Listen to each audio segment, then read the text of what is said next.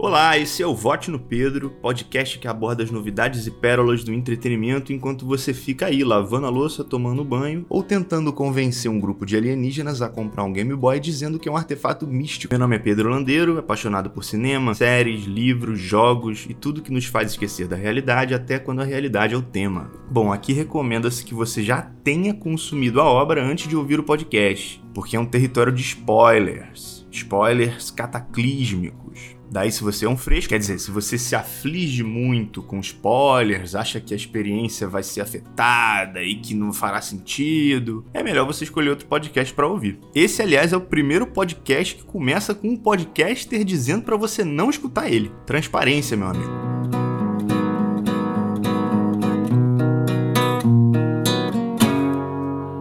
Já que estão rolando as Olimpíadas, nada mais justo do que fazer um episódio sobre um filme que tem as Olimpíadas como tema, né? No caso, esse filme se passa durante as Olimpíadas de Inverno. Mas nós estamos no inverno aqui no Brasil, né? Então tá dentro da pauta aí duas vezes. Assim, tem um filme nacional recente que chama 4 por 100, Correndo por um Sonho. Eu queria muito estar tá fazendo um episódio sobre ele. Esse filme estreou no dia 24 de junho nos cinemas aqui no Brasil e por isso que ele flopou miseravelmente. Agora você vê que ideia de jirico lançar um filme nacional nos cinemas durante uma pandemia. Porra, já é difícil lançar normalmente. É foda, eu tô falando aqui, mas eu não sei o que aconteceu com a produção do filme. Não sei se ele foi rejeitado pelos streamings, mas ele está sendo distribuído pela Imovision. E a Imovision tem um streaming próprio chamado Reserve Imovision. Então eu acho que foi uma escolha de merda mesmo da distribuição. Podia estar tá sendo liberado para o streaming nesse momento, inclusive, para pegar o hype das Olimpíadas. Quem sabe até o momento da postagem desse episódio já não esteja no ar, né? Enfim, Jamaica Abaixo de Zero é uma comédia norte-americana de 1993, dirigida por John Turteltaub e produzida pela Walt Disney Pictures. Eu confesso que eu não sabia desse último fato, Fiquei surpreso até, porque é um filme que lida com umas questões um pouco delicadas que a Disney de hoje em dia jamais colocaria em pauta. Premissa: Quando um velocista jamaicano é desqualificado dos Jogos Olímpicos, ele pede a ajuda de um técnico desonrado para poder fazer parte da primeira equipe jamaicana de trenó. Equipe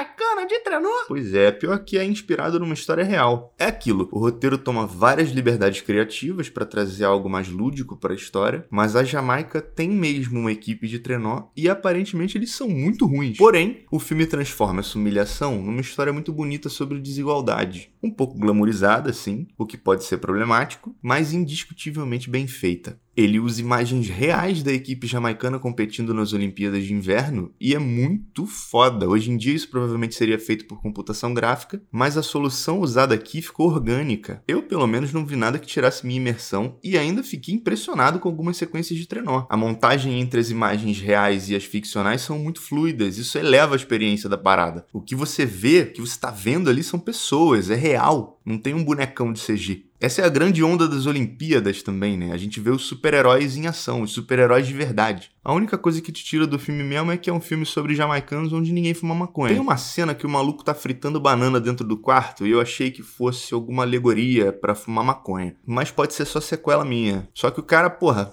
tava dentro do quarto fritando banana na cabeceira. Isso é muito esquisito.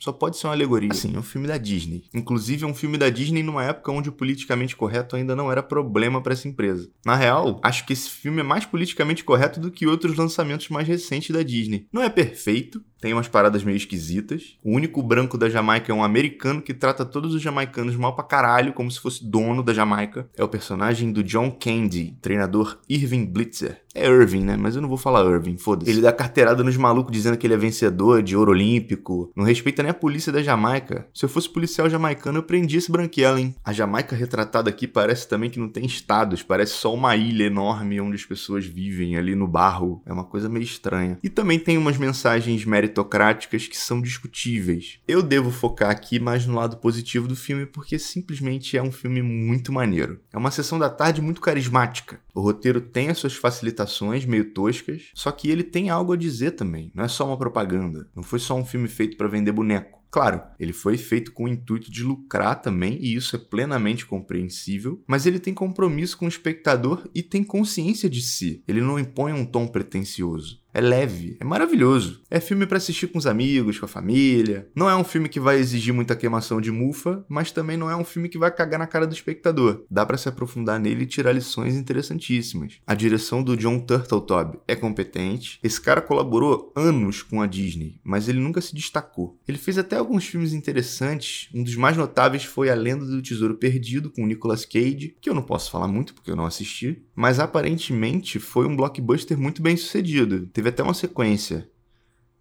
que provavelmente foi uma merda e nunca mais tocaram nessa franquia. O John tinha menos de 30 anos quando ele dirigiu Jamaica Abaixo de Zero, e ainda teve a moral de trabalhar com Hans Zimmer na trilha sonora. A direção dele nesse filme é bem simples, nas sequências de diálogo ele mete um plano e contraplano, quando ele precisa gerar alguma sensação ele usa a câmera e consegue dar o tom da cena. Um exemplo é quando Irving vai na reunião dos organizadores das Olimpíadas de Inverno, que a câmera acompanha ele entrando na sala num over-shoulder, e a câmera dá uma balançada, dá para sentir a urgência da situação. Tem uma atmosfera sendo criada. Mas o John não vai muito além disso. Não rola um peso cinematográfico muito marcado. É bem retão, televisivo, mas de maneira nenhuma uma direção ruim. O final é uma das poucas vezes onde o John Turteltaub mete a mão mesmo na mise-en-scène, e é um dos poucos momentos onde o Hans Zimmer aparece também, com uma trilha bem maneira, inclusive. Esse momento é a cereja do bolo e é muito interessante a escolha do roteiro. É impossível para a equipe jamaicana chegar no pódio por conta das desigualdades impostas pela realidade da vida, por mais esforçada que ela seja. Mas eles não deixam de cumprir a missão e terminar a corrida do jeito que dá. E quando eles passam pela linha de chegada é como se fosse uma medalha de ouro. É bem emocionante essa cena. Eu entendo Jamaica Abaixo de Zero como um filme B, mas que deu muito certo, custou 17 milhões e arrecadou 155 milhões. Então é sucesso indiscutível. O melhor desse filme são as piadas e o grupo que se forma. São personagens carismáticos, personagens com defeitos que vão sendo trabalhados ao longo do filme, e nisso vão passando mensagens muito interessantes, e algumas meio controversas também. Mas a jornada coletiva deles é muito válida, apesar de lúdica. Esse é um filme que está claramente defendendo uma filosofia meritocrática. Tem diálogos que expõem esse ponto de vista, tipo quando o personagem do Rowley D. Lewis,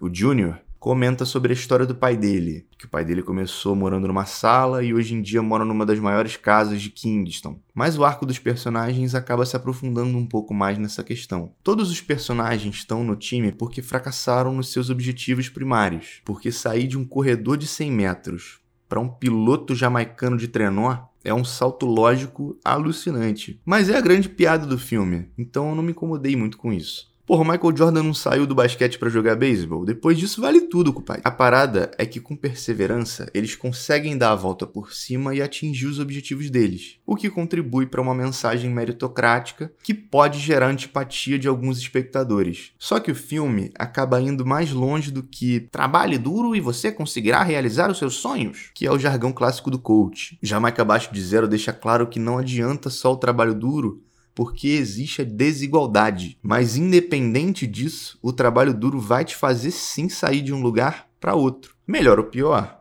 eu não tô apto para te responder. Mas, de fato, quando você se organiza e corre atrás de um objetivo, isso vai gerar retorno. Muitas vezes, se organizar e correr atrás é a parte mais difícil. Só que quando você quer muito, os contratempos são parte do processo para atingir suas metas e não impossibilidades. Aí vai ter gente me mandando mensagem de ódio no Instagram dizendo que eu sou coach. Pode ir lá, tudo bem. Arroba Pedro Landeiro e arroba Vote no Pedro. Aproveita e compartilha esse podcast. Existe uma discussão muito grande quanto à questão da meritocracia. E é um assunto muito relevante porque o que tem de gente por aí vendendo sonho não é brincadeira. E eu não tô falando de padaria, não. Tô falando do ramo da charlatanice. É a forma mais vil de ganhar dinheiro em cima do desespero do próximo, utilizando um pensamento que ignora completamente os modelos sociais impostos por uma economia capitalista vigente. Mas eu não discordo que o trabalho realmente possa te tirar de um lugar ruim para te colocar num lugar melhor. Não quer dizer que você vai sair da miséria e vai virar um milionário. Acho que pelo menos você sai de uma estagnação. É muita treta.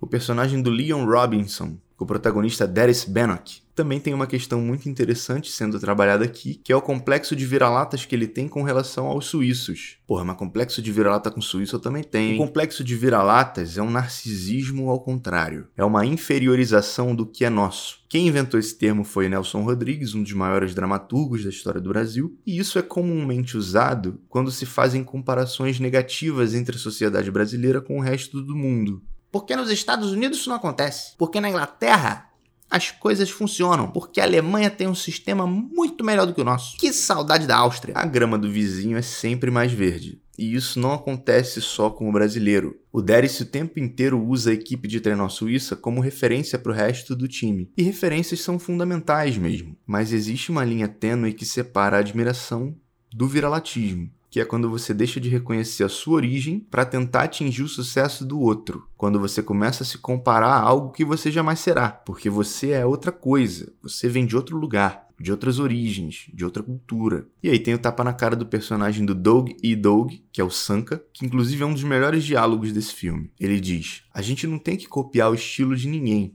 porque a gente tem o nosso próprio estilo. O melhor que eu posso ser é jamaicano. Se parecemos jamaicanos, andamos como jamaicanos, falamos jamaicano e somos jamaicanos, então é melhor que a gente corra de trenó como jamaicanos. E aí ele perde a porra da corrida.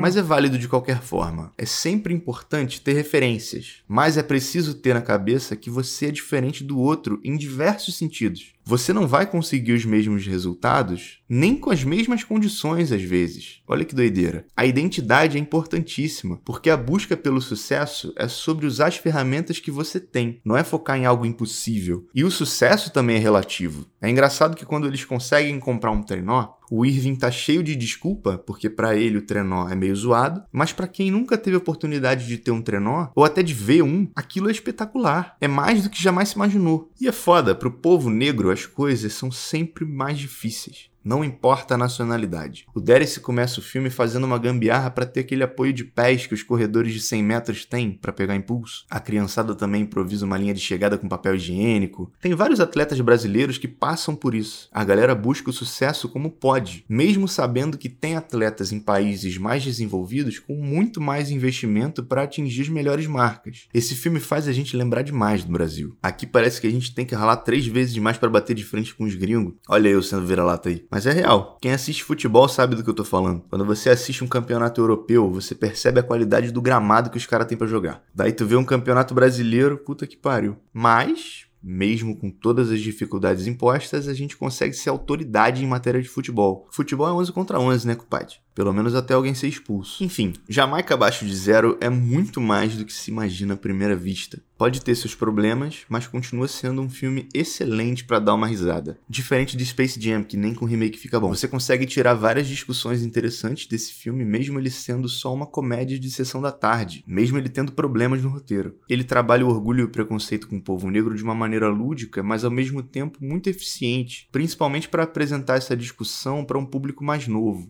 E isso sem deixar de funcionar para o público mais velho. É um filme que não precisa se infantilizar para passar as mensagens que quer pôr na tela. Não é fiel à história real da equipe jamaicana de trenó, mas não tem necessidade disso também. Ele é fiel onde ele precisa ser. Ele não engana o público com um milagre hollywoodiano e finaliza te dizendo que é preciso terminar o que começou, mesmo que se tenha que levar o burro nas costas. Porque o que te faz entrar para a história não é necessariamente a vitória, e sim o comprometimento que você tem com a jornada. E é isso aí, chegamos ao fim de mais um episódio. Achou uma merda? Achou maneiro? Então, se achou maneiro, clica aí no botão de seguir para você ser atualizado toda vez que eu lançar alguma coisa nova. Se você ficou puto com alguma coisa que eu falei e quer me ameaçar de morte, meu Instagram é @pedrolandeiro, pode ir lá me mandar sua mensagem de ódio à vontade e aproveita e me segue. Se você tiver alguma sugestão de resenha, me manda por esse mesmo Instagram que eu vou dar uma lida. Até a próxima.